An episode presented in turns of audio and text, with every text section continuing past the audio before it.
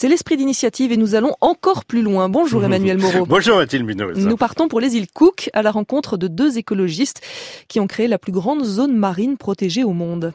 Et oui, Kevin Hiro, ancien rugbyman néo-zélandais, et Jacqueline Evans, politicienne écologiste originaire des îles Cook, ont une passion, Mathilde, la mer. Ils s'intéressent à tous les êtres qui l'habitent, des coraux au thon en passant par les majestueuses tortues de mer. Ils ont créé l'association de protection de la biodiversité marine, Marae Moana, qui signifie océan sacré en maori et qui s'inspire de l'imaginaire polynésien. Alors rappelons quand même que les îles Cook sont situées dans l'océan Pacifique. Vous poursuivez la présentation?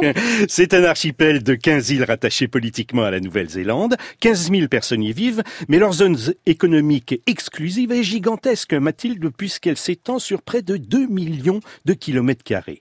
Économiquement, elles dépendent fortement des revenus issus de l'exploitation des coraux et des licences de navires étrangers venus pêcher le thon. Mais cette manne est synonyme de surexploitation et entraîne la disparition des poissons et des coraux. Il était donc urgent pour Kevin Hiro et Jacqueline Evans d'agir. Oui, et ils ont commencé dès 2010. Leur objectif était de faire prendre conscience à la population de la gravité de la situation.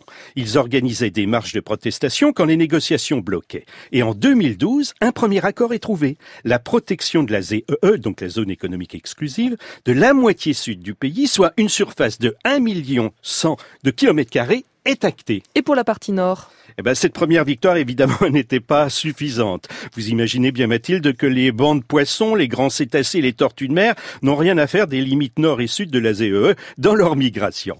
Jacqueline et Kevin se sont alors appuyés sur les croyances polynésiennes pour convaincre. Ils ont voyagé en compagnie de représentants du gouvernement et d'ONG à travers tout l'archipel pour souligner l'importance du rahui. Le RAUI consiste à interdire la récolte de certaines ressources pendant une période donnée pour permettre à la nature de se régénérer. Une restriction souvent utilisée par exemple pour les noix de coco.